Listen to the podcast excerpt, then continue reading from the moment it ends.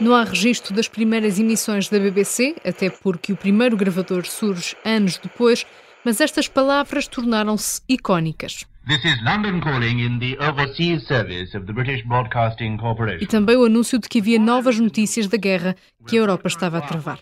General de Gaulle, uma das primeiras gravações que se conseguiram fazer foi do início da Segunda Guerra Mundial, quando o general Charles de Gaulle se dirige aos franceses que resistiam à ocupação nazi.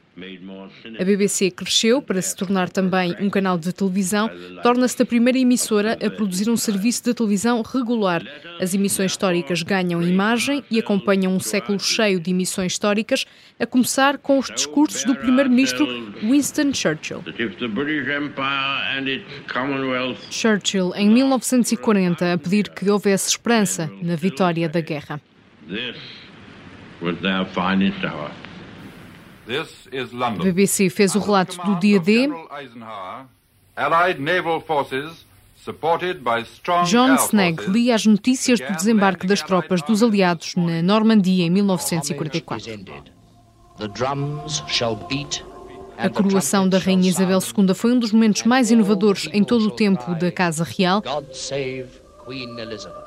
Era declarada longa vida à monarca em 1953.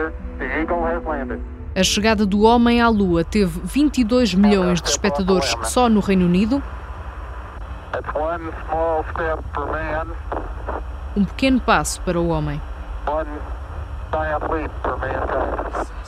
São todos sons familiares. Na televisão, os ingleses passam a ver desporto, como o Mundial de Futebol de 66, fenómenos como os sketches cómicos dos Monty Python, documentários sobre a natureza de David Attenborough, séries e filmes. A BBC cresce e o mundo inteiro assiste a emissões especiais, como foi o casamento de Carlos e Diana e este ano o funeral de Isabel II.